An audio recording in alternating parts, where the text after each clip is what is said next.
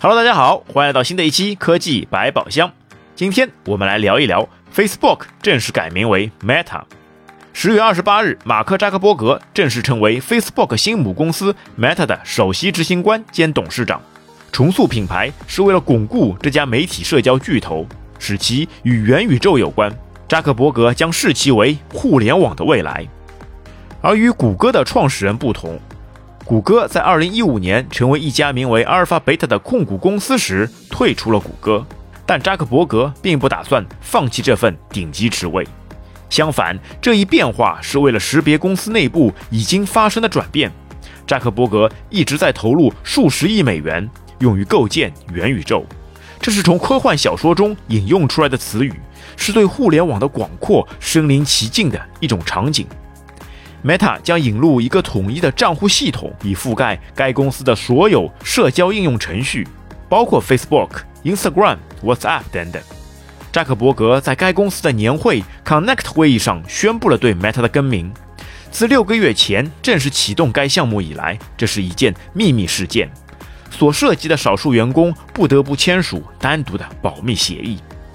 扎克伯格表示，自从他在2012年和2014年收购了 Instagram 和 WhatsApp 以来，他一直在考虑重塑公司品牌。但今年早些时候，他意识到了是时候做出改变了。扎克伯格认为，让公司品牌也成为社交媒体应用程序，这是非常混乱和尴尬的。元宇宙作为一个想法并不新鲜，但直到今年早些时候，扎克伯格才开始公开讨论它。元宇宙才被推入主流对话。这个概念源于一部1990年代的反乌托邦小说《雪崩》（Snow Crash）。人们逃离摇摇欲坠的现实世界，完全沉浸在虚拟世界中。虽然扎克伯格承认这个词语的来源是一个骗局，但他正试图将元宇宙恢复为乌托邦的想法。这将解锁一个全新的虚拟商品和服务经济的时代。在接下来的十年里，扎克伯格认为，大多数人将花时间在一个完全身临其境的 3D 版本的互联网上。该版本不仅涵盖了 Meta 的硬件，还涵盖了他人制造的设备。他正在推动他的团队构建技术。有一天，人们可以以丰富的头像出现在虚拟空间中。就现在知道的 Meta 硬件就包括 Meta Watch 和智能 AR 眼镜。这些都是从公司 APP 里的内部代码中发现的。扎克伯格觉得他们会在将来像现在的手机一样被广泛使用，而且智能眼镜会像现在带你走进虚拟世界的 VR 眼镜不同，它看起来就像一副普通的眼镜，显示器能够将计算范围覆盖到你周围的世界。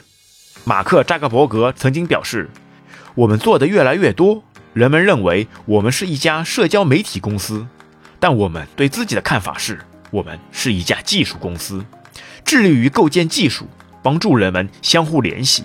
我们认为这使我们与其他公司不同，因为其他人都在努力研究人们如何与技术互动，而我们构建技术时，让人们可以相互互动。非常期待。扎克伯格所构建的元宇宙到底是会一个怎么样的场景？接下来的十年，让我们拭目以待。本期节目就到这边，感谢您的收听，我们下期再会。